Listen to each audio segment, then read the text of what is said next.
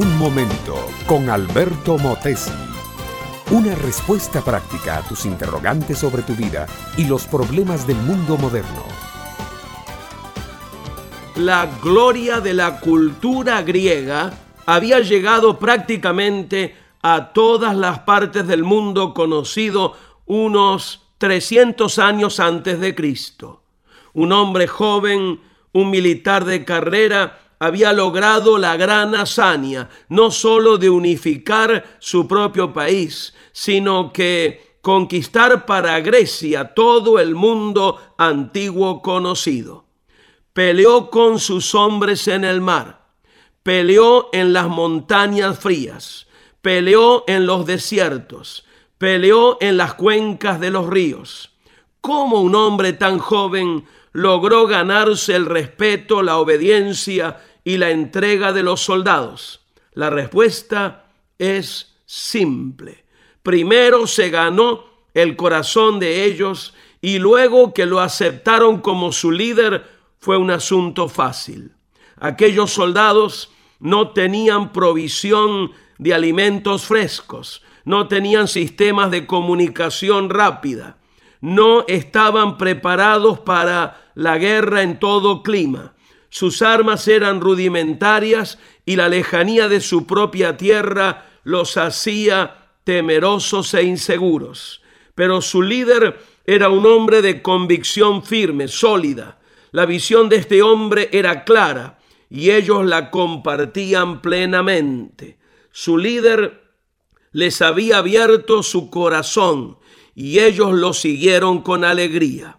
Tan intensa fue la influencia que estos griegos dejaron en el mundo que tres siglos después el idioma griego era la lengua internacional de aquel tiempo.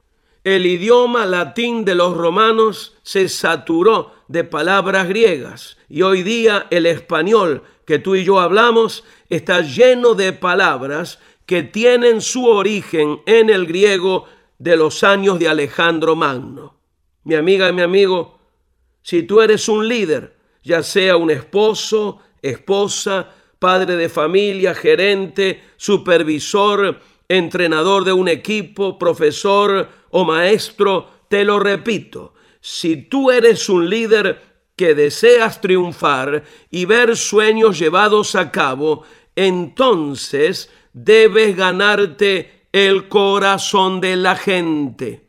Hay un líder que quiere trabajar contigo, ponerte en una posición de autoridad y poder, llevarte a dimensiones a las que nunca has llegado.